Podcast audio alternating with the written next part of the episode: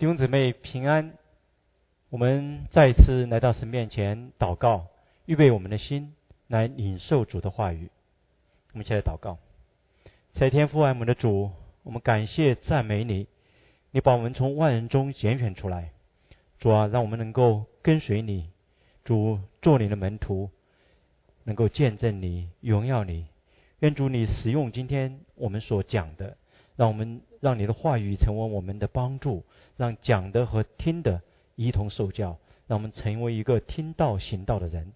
愿主你自己在我们生命中得到你最大的荣耀。愿主借着我们生命的见证，使更多的人蒙福。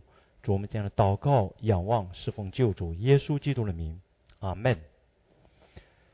我们的信仰啊，区别于其他宗教信仰最主要特征之一，就是它是一个生命的信仰。当我们信主后，就是耶稣的门徒。医生跟随主，开始一个医生跟随主的生命的历程，在耶稣基督里面，生命不断的成长。今天我们一起来看一段经文，你会惊讶的发现，使徒保罗给充满问题的哥林多教会指出的成长的道路，却是遵行大使命。让我们一起来读这段经文，在哥林多前书的九章二十三到二十七节，凡我所行的。都是为了福音的缘故，就为要与人同得这福音的好处。岂不知在场上赛跑的都跑，但得奖赏的只有一人。你们也当这样跑，好叫你们得到奖赏。凡教你争胜的事，诸事都有节制。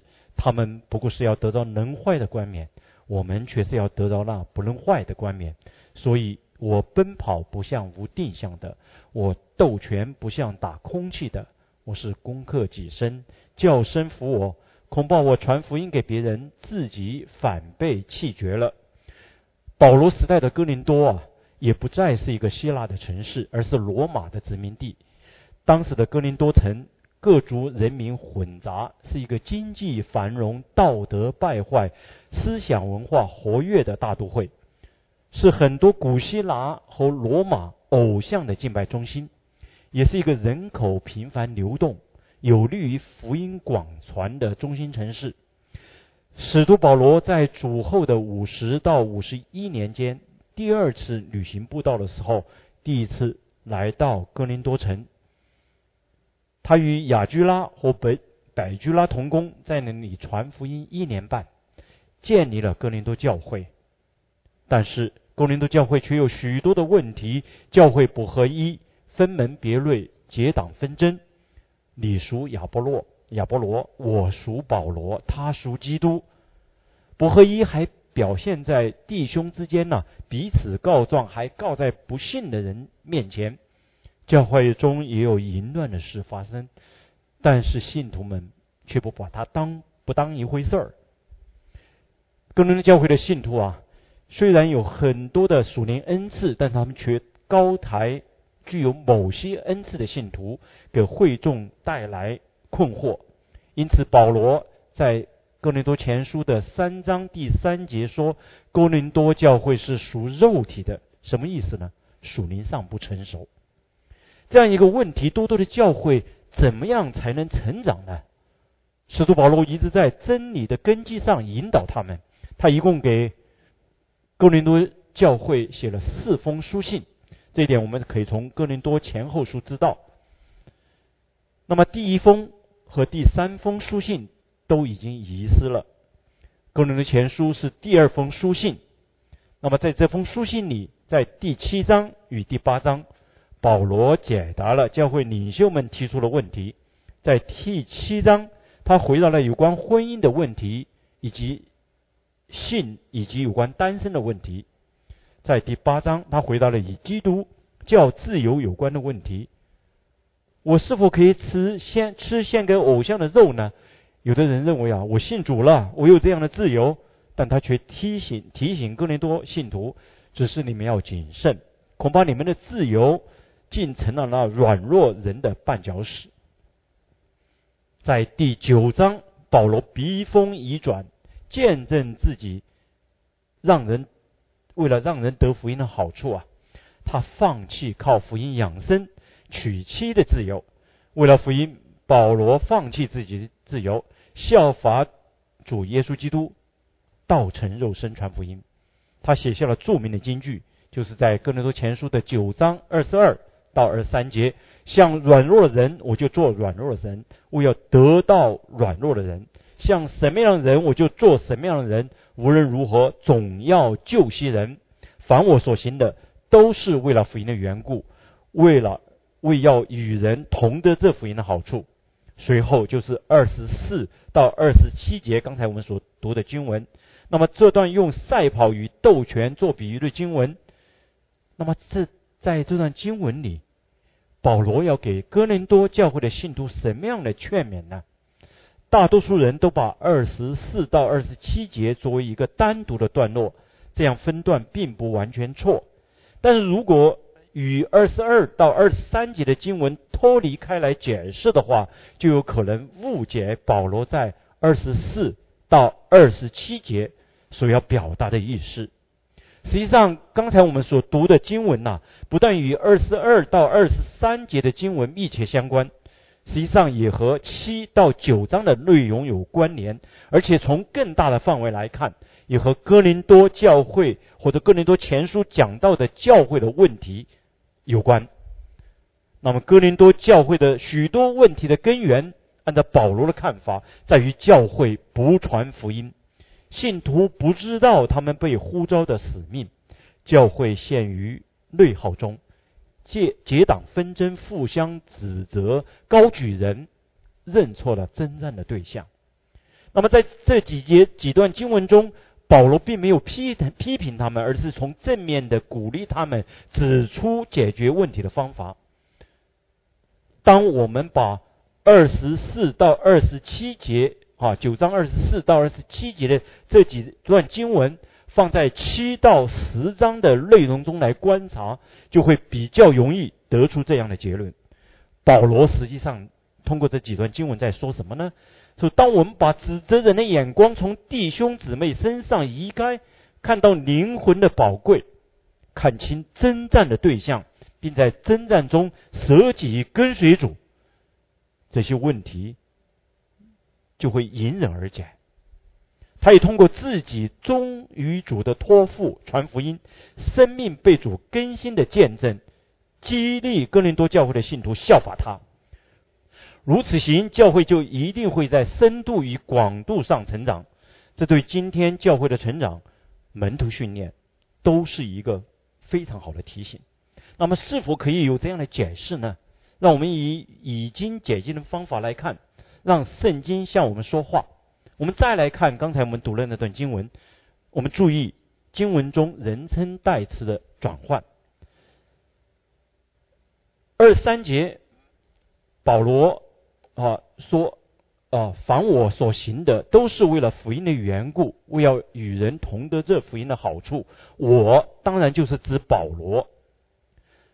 那么在二十四节开始，人称代词变为你们。是劝勉哥林多的信徒，要像奥林匹克赛跑的运动员一样，为了得到奖赏来赛跑。我待会儿再解释这个奖赏的属灵含义。在二十五节的经文呐，代词啊，人称代词从你们转换成我们，是我们与运动员的比较。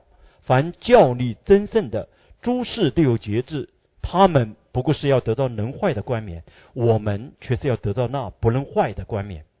毫无疑问，这里的我们就包含了使徒保罗。那么这里的冠冕是什么呢？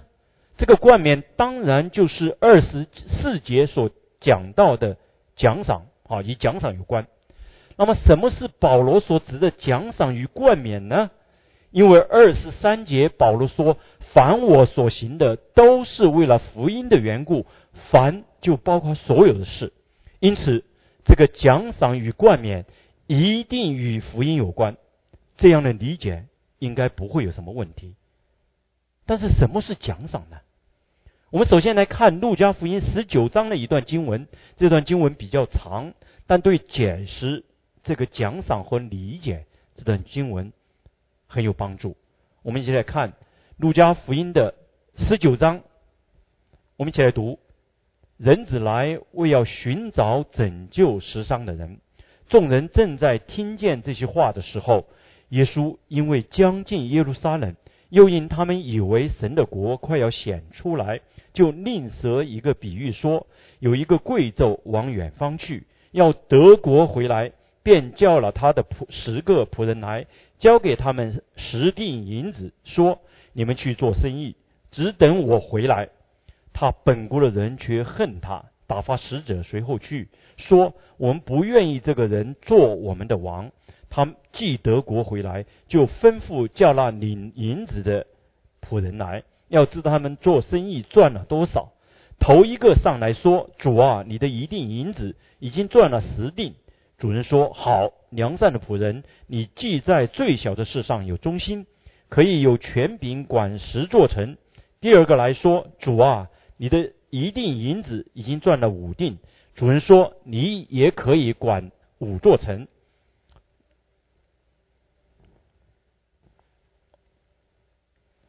又一个来说：“主啊，看呐，你的一锭银子在这里，我。”把它包在手巾里存着。原我原是怕你，因为你是严厉的人，没有放下的还要去拿，没有种下的还要去收。主人对他说：“你这恶仆，我要凭你的口定你的罪。你既知道我是严厉的，没有放下的还要去拿，没有种下的还要去收，为什么不把我的银子交给银行，等我来的时候连本带利都可以要回来呢？”就对旁。站旁边站着的人说：“夺过他这一锭来，给那有十锭的。”他们说：“主啊，他已经有了十锭了。”主人说：“我告诉你们，凡有的还要加给他，没有的连他所有的也要夺过来。至于我那些仇敌，不要我做他们的王，把他们拉来，在我面前杀了吧。”这是一个比喻啊，并不难理解。故事中的贵胄就是复活升天的耶稣基督。那么，给十个仆人的托付完全的相同，都是一锭银子。这并非象征恩赐，而是指每一个信徒从主获获得的相同的托付，就是大使命，使万民做主的门徒，见证他直到地极。什么是奖赏呢？当我们去了解这个奖赏的时候，要非常的小心。如果用这个世界的价值体系来思考是没有办法明白的。一锭银子怎么会等于一座城的价值呢？实际上，在天国的价值系统中，在天父的眼中，一个灵魂的宝贵超过了全世界，用全世界的金钱也没有办法换回一个灵魂。这也是为什么神的独生爱子耶稣。道成肉身，为我们死在石架上的原因。去年九月份呢，我们教会幸福小组期间，有一个童工分享说，他说从前呢，听短宣回来的弟兄姊妹讲啊，见说传福音会会上瘾。他说这次做幸福小组才真才知道这是真的。是的。有什么物质的奖赏带来的喜乐，能超过看见一个人的灵魂得救、生命被主改变而有了喜乐？没有。那么二十六节的经文说：“我告诉你们，凡有的还要加给他，没有的连他所有的也要夺过来。”怎么解释这段经文呢？我想最好的解释就是《哥林多前书》九章二十三节：“凡我所行的。”都是为了福音的缘故，为要与人同得这福音的好处。一个不传福音的人，也得不到福音的好处。福音的好处不是只在得救的时候，福音一直在改变我们的生命。当我们为主征战的时候，所谓福音的好处是什么呢？就是主所应许的丰盛的生命。这个生命在耶稣基督里不断的更新。后面我还会进一步论述这一点，所以哥林多后书的前书的九章二十四节的奖赏与遵行主的大使命有关，与传福音有关。这一点从保罗的在另外两封书信中的叙述，我们可以清楚的看看清楚这一点。在他给菲利比与提萨罗尼迦教会的信呃那个信徒的信中，都提到他，提到他们是他的冠冕，因为这两间教会都是他所传福音所结的果子，是使徒保罗在第二次旅行布道中所建立的教会。我们来看菲利比书的四章一节：“我所亲爱、所想念的弟兄们，你们就是我的喜乐，我的冠冕。我亲爱的弟兄，你们应当靠主站立的稳。”帖撒罗尼迦前书的二章十九节表达了同样的意思。我们的盼望和喜乐，并所夸的冠冕是什么呢？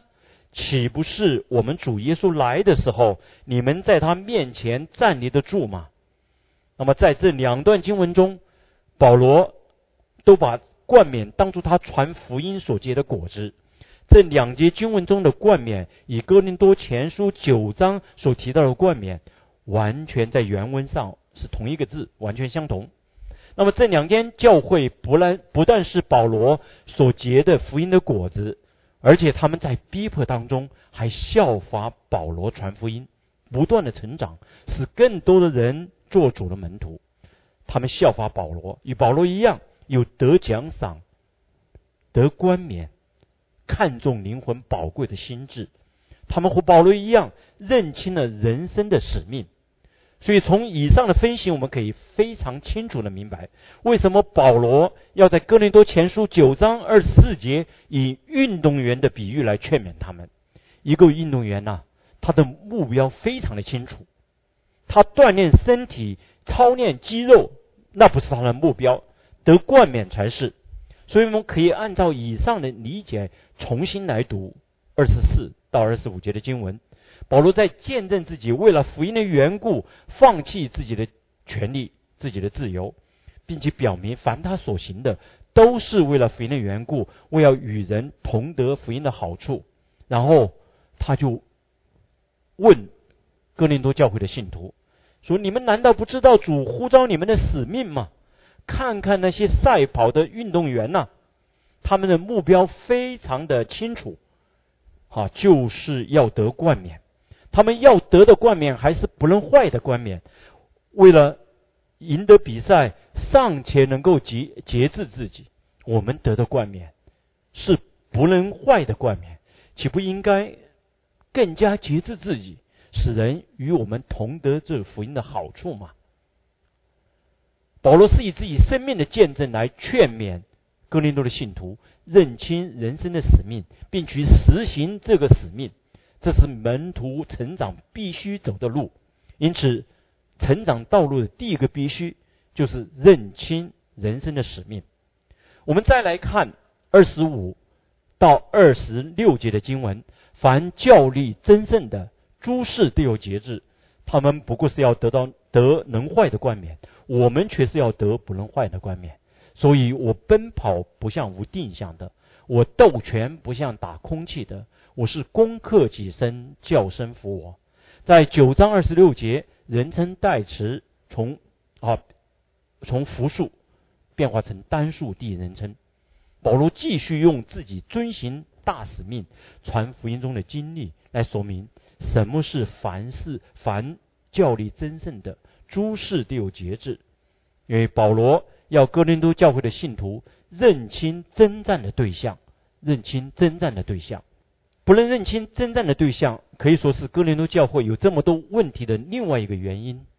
弟兄姊妹，当我们成为神的儿女之后，我们是在在我们成为神的儿女之前呢，我们是伏在黑暗的权势之下；但是当我们重生得救，成为神的儿女之后，我们是在爱子的国度里面。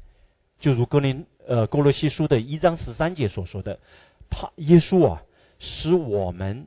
救我们脱离黑暗的权势，把我们迁移到他爱子的国里。一个重生的基督徒在爱子的国里是一个客观的事实。这也是为什么原因啊？为什么问面对问题这么多的属肉体的教会的哥林多信徒，保罗仍然称他们为圣徒，但是。如果我们认为在黑暗权势下养成的习惯会一天改变，那就太天真了。还不要说魔鬼还会来搅扰信徒，寻找可吞吃的人。运动员呐，需要诸事都有节制。平常人能吃的东西，他们不能吃；平常人能做的事情，他们不能做。信徒也需要付代价，改变思维和行为上的习惯。过去在黑暗的权势下面，我们被被私欲驱使，没有节制，没有真正的自由，过的是一个自我为中心的人生。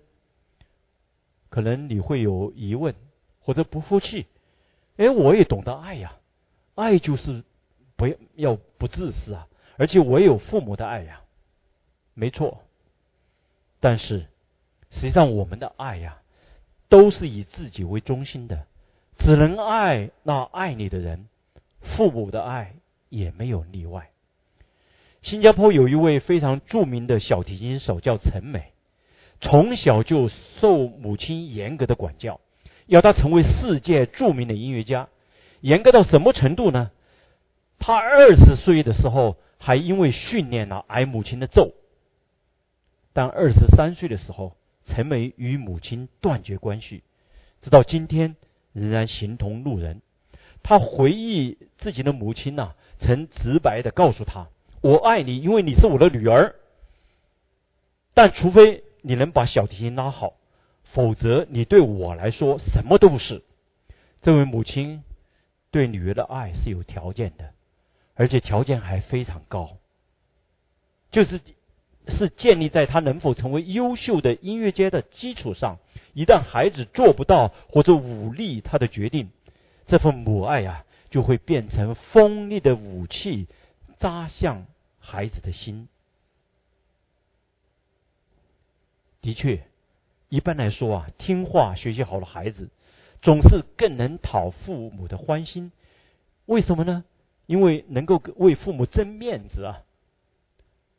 我们在人与人的相处当中，我们也是有意无意的处于这种增进的状态中，不懂得放下自己，放弃自己的自由，针对的对象都是看得见的人，不知道我们生命中的困境纷争，常常与那看不见的黑暗势力有关，而这个黑暗的权势啊，也借借着我们里面的私欲，在我们的生命中肆虐。刚才我们读的经文中说：“凡教力真正的诸事都有节制。”这个节制啊，只有在我们能够认清人生的使命后，才能够做到。只有认清征战的对象，才能够诸事都有节制。我在高中的时候曾经参加过一百米的接力接力赛，在比赛的时候啊，你才不会在意那个队友是否对你大喊大叫，因为你知道。只有专注的接好棒，才能够赢得比赛。另外呢，我也不会无缘无故的去责骂队友，让他没有办法比好赛。我也注意到啊，过去在过去参加短训的时候，哎，童工们常常非常的和谐合一，因为我们知道征战的目标，我们知道征战的对象，在彼此的配搭当中，人也变得非常的谦和谦让。几周前，一位参加过幸福小组的童工啊，一个兄弟的见证也是这样的见证。他们夫妻在幸福小组的配搭服饰中，哎，夫妻关系也有改变。这是为什么呢？因为传福音呢是个属灵的征战，是去撒旦的地盘捞人。我们的眼睛如果不定睛在主耶稣身上，我们的注意力如果不从人的身上转向魔鬼撒旦的破坏上。我们就很难迫切的祷告，依靠主来消除夫妻同工之间的争执不同。魔鬼我们看不见呐，弟兄姊妹，凭我们的血肉之躯是难以得胜的。圣经中啊，常常提醒信徒要警醒谨守。弟兄姊妹，警醒容易吗？我坦白的告诉大家，非常的不容易。你看看教会的祷告会就知道。我想，一个士兵呢，什么时候最警醒呢？不是他在军校的时候，而是在他战在战场上，当他听到枪声的时候，你不用一不用告诉他要警醒，他都会非常的 alert 和警醒。一个门徒怎样才能警醒呢？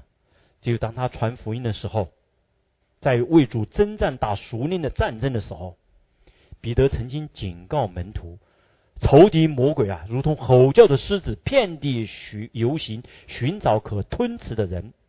这当然是一个比喻。如何能够听见魔鬼吼叫的声音呢？只有当你为主征战，去魔鬼的地盘捞人的时候，你用你熟练的耳朵才能听见，用你熟练的眼睛才能看见。不然，可能你只看见人的叫声，人对你的仇视，因为搞错了征战对象，把看见的人当做了仇敌。你可能说：“哎呀，我就做一个与世无争的基督徒，平平淡淡一生，不需要数年的征战。”但是，对不起，你会非常的失望。如果你真的在爱子的国里，两国对立，一定会有征战，没有，可能就真的危险了。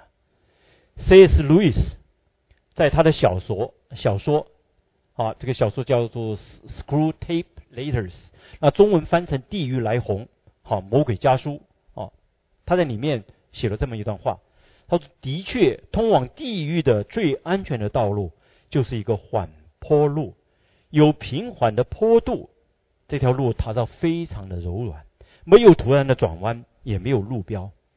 当然，我们知道这不是成长的道路，这是沉沦之路。”这是大选后啊，有人说美国很可能会进入一个黑暗的属灵的黑暗时期，基督徒会非常的艰难。有可能，你看看那些议员呐，在议会那些表现，让你非常的不舒服。但是从历史来看呢，对基督徒不利逼迫的环境，常常是教会最健康、战斗力最强、扩展最。快的时期，我常常收到一些不能在公开传福音的地方年轻宣教士的代祷信。他们大多数都是在学生时代就奉献自己来做传道人。他们在那种对他们来说毫无公平公义的社会里，他们不是上街去争取公义，而是冒冒着危险传福音，因为他们知道魔鬼最怕的事情。那是魔鬼魔鬼最怕的事情。魔鬼魔鬼并不怕我们只是聚会，他最怕的是我们遵行主的使命，成为基督的精兵，为主去攻城略地，拯救灵魂。你可能会说啊，赵长老，你是否要用传福音来代替所有的事情，代替读经祷告啊？像这样的说法是非常可笑的。这样的问题就好像说，一个战士啊，他不会关心他使用的武器，不会去在意他的防护装置一样，因为属灵的征战的武器就是神的话语，就是来到神面前迫切的祷告。我们的防御装置就是神的话语。我期待弟兄姊妹会更愿意装备自己。这些这也是我过去从那些从短宣回来的弟兄姊妹身上所看见的。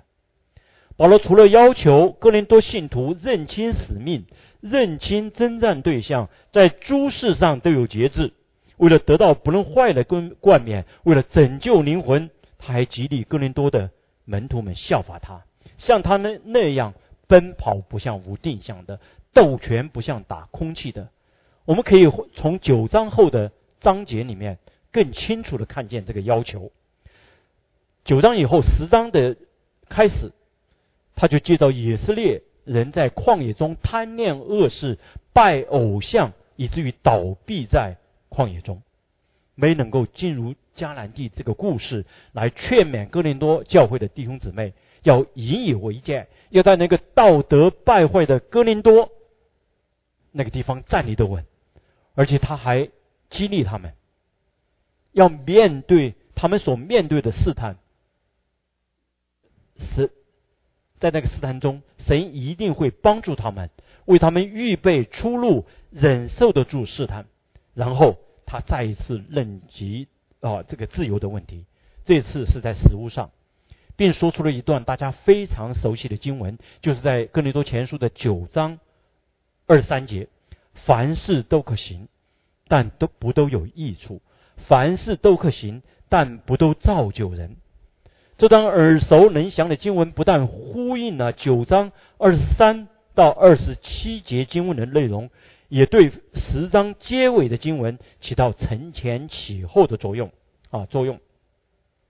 我们来一起来看十章三十三啊这个结尾的这两句经文，就好像我凡事都叫众人喜欢，不求自己的益处，只求众人的益处，叫他们得救。你们该效法我，像我效法基督一样。这两节经文呼应了。九章二十二到二十三节的经文，啊，就是像什么样，像软弱人，我就做软弱的人；我要得软弱人，像什么样的人，我就做什么样的人。无论如何，总要救些人。凡我所行的，都是为了福音缘故，为要与人同得这福音的好处。所以这段经文也是保罗自己侍奉的写照，因为他忠于主的托付，讨主的喜悦。他认定了主的大使命，为了福音，为了多救人，他愿意放弃用福音养生的权利；为了叫人同得的福音的好处，他愿意放下自己自己的自由，不去计较哥林多教会有些信徒对他使徒身份的疑问。他也不在意基督徒教会那些外邦人在饮食习惯上与他存有的巨大的区别，因为他清楚的知道自己征战的对象。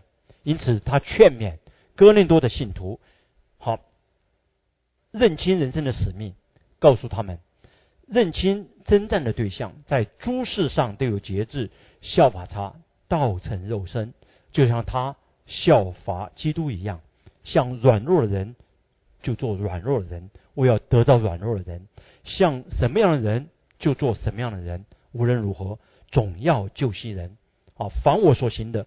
都是为了福音的缘故，我要与人同得这福音的好处。保罗实际上啊，他不是放弃自由，而是在基督里有了真正的自由。在保罗的心中，成长的道路不只是拥有多少的圣经知识，而是在遵行主的托付，在与天空属灵气的恶魔征战中成长。什么地方是训练士兵最好的地方呢？不是教室，而是战场。这是保罗作为基督精兵的生命经历。因此，我们就能够明白了、理解了。保罗在哥林多前书九章十六节说了一一段话：“不传福音，我就有祸了。”这段经文常常非常难以了解是什么意思？难道不得救吗？首先呢？保罗认为传福音是主的托付，所以不传就有祸了。另外呢，传福音的过程中，他的生命不断的被主更新，使他能够得到真正的自由，能与人同得福音的好处。这也是为什么他愿意舍己跟随主耶稣基督的原因，他愿意攻克己身，叫声服我的原因。啊，这所以说他在啊哥林多。前书的九章二十六节，他说：“所以我奔跑不像无定向的，我斗拳不像打空气的，我是攻克己身，叫声服我。恐怕我传福音给别人，自己反被拒绝了。”主耶稣曾告诫门徒要舍己，背起自己的十字架来跟随他。十字架呀，可以说是一条死路，要将自己那必死的身体钉死在。十字架上，十字架的道路也是一条生路，是跟随复活的主走的一条成圣之路。这是每一个基督徒都耳熟能详的道理。但是如何能够做到呢？保罗告诉哥林多弟兄的教会，也是告诉今天的我们：十字架的道路从来不只是在课堂里面学习到的。而是在遵行主的托付，以黑暗的权势征战中学习到的，就好像一个人要学会游泳啊，你一定要下到水中，你不会游泳，但是你还要下到水中。一个人绝不可能坐在一个无水的教室中学会游泳。同样的道理，拳击高手永远不可能在课堂里产生，而是在拳击场上，在拳拳到肉的痛苦中成长的。这就是攻可己身的含义。原文里面的意思就是被打成了黑眼圈。可以说，保罗的门徒训练，或者圣经告诉我们我们的门徒训练，就是在遵行主的大使命、见证主的属灵战场上来完成的。这段经文可以说从两个方面来说明什么是舍己背十字架跟随主。它不是一个抽象的概念，是可以我们在征战中去实行的。在二十五节的经文中，要求哥林多的教会的弟兄姊妹诸事都有节制。保罗用自己传福音的经历见证他自己就是就就是这样的，诸事都有节制。他能舍己放弃自己的权利、自己的自由，因为他知道天国的价值、灵魂的宝贵，所以他奔跑不像无定向的，斗拳不像打空气的，他使命清楚，目标清楚。节制，我们都知道是圣灵的九果之一，英文通常翻为翻译为 self control。但保罗在这里表达的意思是什么呢？一个不信神的人，为了达到自己的目标啊，他也可以非常的节制的，可以 self control。我们只要看看在硅谷那些做 startup 公司的人，哇，非常的节制，他不会去看那些连续连续剧的，没有娱乐时间。为了公司上上市啊，可以没日没夜的工作，但这段经文的节制与福音的福福音密切相关。这个节制是为了使他人啊，为了他人的好处而节制，为他人的救恩而节制。心因着爱，是因着爱来节制自己。实际上啊。诸事都有节制，以攻克己身、叫身服我，是不能完全分开的，互为表里。节制是攻克己身、叫身服我的结果，攻克己身、叫声服我是节制的需要。运动员在竞技场是与其他人来呃竞争，但是他也需要一个以自己啊配他非常好的团队传福音的征战。也不是单打独斗，也需要团队的配搭，还需要面对各种环境带来的挑战。保罗在传福音中，一直都有一个布道团队，这就需要同工同心合意，一同来作战。那么，不同的人如何能够同心合意呢？答案就是认清目标，认清征战的对象，为了。得胜为了救人，在诸事上有节制。